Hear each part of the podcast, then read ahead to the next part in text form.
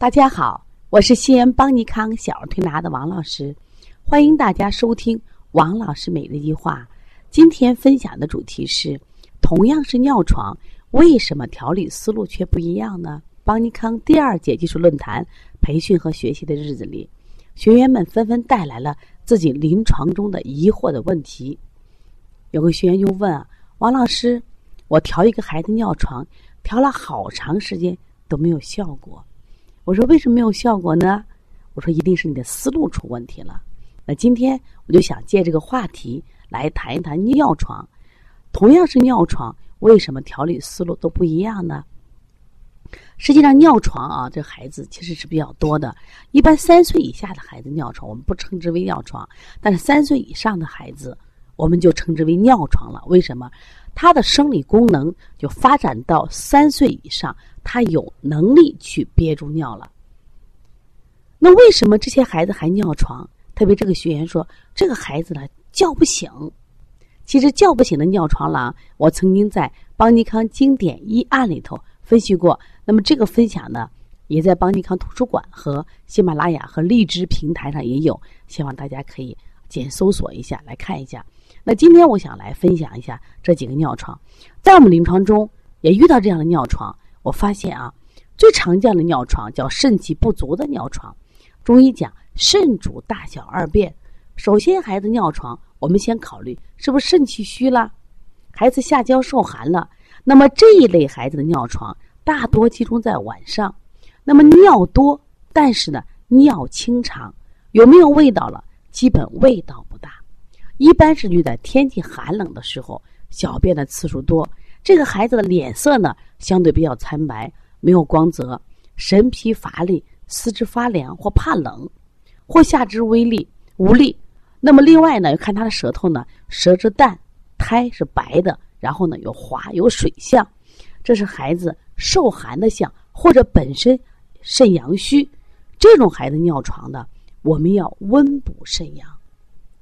温补肾阳的方法大家都知道吗？像补肾阳、补脾阳、揉二马。揉二马这个穴呢，它是阴阳双补，在这里我们取的是补穴。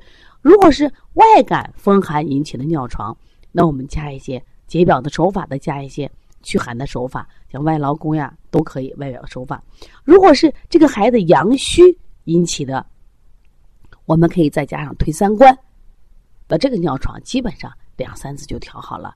如果是突感风寒引起的，一本一次到两次；阳虚的，我们经过一两个疗程调理，效果也是非常好的啊。那么，它在中药上一般都用一些补肾阳的药，像益智仁、补骨脂、这个桑瓢消、菟丝子，这都是中药大夫会用的药。那么，还有一些家长反映，我们孩子尿床呀，这个尿呢，中午尿，中午尿的比晚上还多。经常孩子到了幼儿园了，老师反映你的孩子中午尿床了。那我就会问这个孩子尿量多吗？臭不臭？妈妈说哦臭啊，尿量还不多，尿色黄。你看前面我们讲肾气不足的小孩你一尿，他是尿量多，然后尿量清长，没有味道。但是这种孩子的尿床，他尿量不多，但是味道腥臭，而且尿色焦黄，而且这个孩子的就是外在症状呢，往往都是性情比较急躁易怒。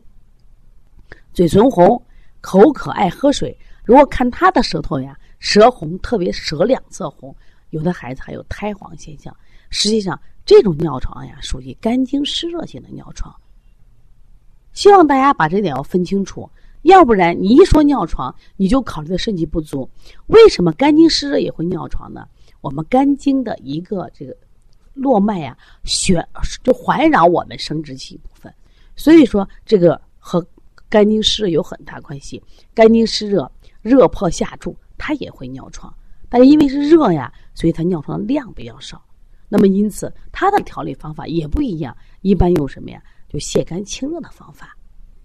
那么中药里边，它会用到这个龙胆草、黄芩，包括这种柴胡、泽泻等等。你看，这个两位同样不同类型的这个尿床，中药大夫用药手不一样了。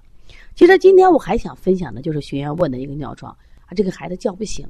其实这个孩子呢，我曾经接过有三例这样的孩子，印象比较都比较大的孩子，一个孩子腾腾十岁，还有一个姑娘呢，叫拉拉，她是得个八岁。这两个孩子当时都是尿床。这两个孩子共同特点呢，他吃点学习都也好，人特别聪明。妈妈说我们的孩子什么都好，就是晚上尿床。关键这个孩子大了也很优秀，学上经常有些组织就出去旅游的活动，这些孩子不能参加呀。孩子压力很大，你出去尿床不是被人要笑话。特别那个腾腾，他的这个爸爸说尿床算啥呢？我们弟兄四个都尿床，上了初中还尿床，经常妈妈罚我抱着被子在外面待着。妈妈老觉着不对，说这个孩子都八岁了尿床，关键伤自尊嘞。就是尿床本身也许不厉害，但会伤自尊。那么到医院去检查了，也没有西医说的就是隐形激烈。这个我想提一下，就是腰椎啊，一般二三节没有长好的孩子，他也会尿床。那么这个孩子，两个孩子都没有这种情况，那么为什么还尿床呢？他们有个主要的特点，爸妈都反映，因为孩子大孩子了嘛，你到晚上了，我们怕他尿床，我们就叫他，叫不醒，推他、揉他、打他、叫他，都叫不醒。但是，一旦尿了以后，这孩子醒。说到这一点，我们每个人是不是都想想，你小时候有没有晚上做梦？找厕所的这种现象呢？那我反正问学员，学员都说有啊。我说往往是不是我们找到厕所尿了，其实一睁眼发现尿在床上了。这实际上有一个象啊，就是我醒不来的象。什么时候醒不来呀？中医有个词叫梦魇，就睡得太沉太死了，醒不来。我们讲这个白天的时候，为什么我们比如说想尿，可是上课的，或者说厕所那有人。那我们就等着，等着是什么呀？我们憋着，憋着是靠什么憋呢？其实靠的是什么？我们大脑的意识，心主神明呀，靠我们心，靠我们大脑的意识来憋着。那为什么这些孩子晚上就憋不醒呢？一般我们晚上不尿床是，我就憋醒了，我就去尿。而这类的孩子怎么揉他掐他都不醒，问题是出在什么呀？不是肾上，出在什么呀？大脑和心神的控制上，他没有能力控制。这在我们中医里啊，叫阳不出阴，醒了他就不会尿床了，就到厕所尿了。关键是醒不来，所以调理这种尿床呢，我们重点是把他叫醒。那么这类孩子明显的一个症状是醒不来，实际上是心阳虚的象，心阳虚的象，所以对这类尿床我们称之为什么呀？就是心阳虚的尿床，怎么办呢？不应该用泻法，我们应该用补法，补什么？补心阳。昨天我谈到这一点呢，很多学员说：“王老师，心怎么能敢补呢？”我说：“为什么不敢补了？心有火，该清清呀。那心虚，心阳不足，我们是不是要振奋心阳呀？”我说：“这个时候就可以补心经，我们揉心腧、镇百会，是不是？那我们再给他，如果是中医大夫用药的话，是不是用一些什么就清心醒神之品，像莲心呀、麻黄呀、菖蒲啊、远志。”那我给孩子开着方的时候，我说用点水去泡脚去，效果非常好呀。就是调理这样的尿床，我们用的思路是不是让他去控制不尿，只要他能醒过来就 OK。这类孩子都偏大嘛，都四岁以上的孩子，只要他能醒来，他自然就尿床去了。关键是醒不来，所以说意在叫醒他。这也是我曾经分享过一个医案，叫叫不醒的十岁尿床郎。那么我今天分享了三个尿床，都叫尿床呀。一个是尿清肠，一个是尿黄，还偏中午，是不是？还有一个是叫不醒。那么三种尿床是三种不同的类型。如果我们有一种思路，是不是就走入歧途了？这就是神奇的中医辩证。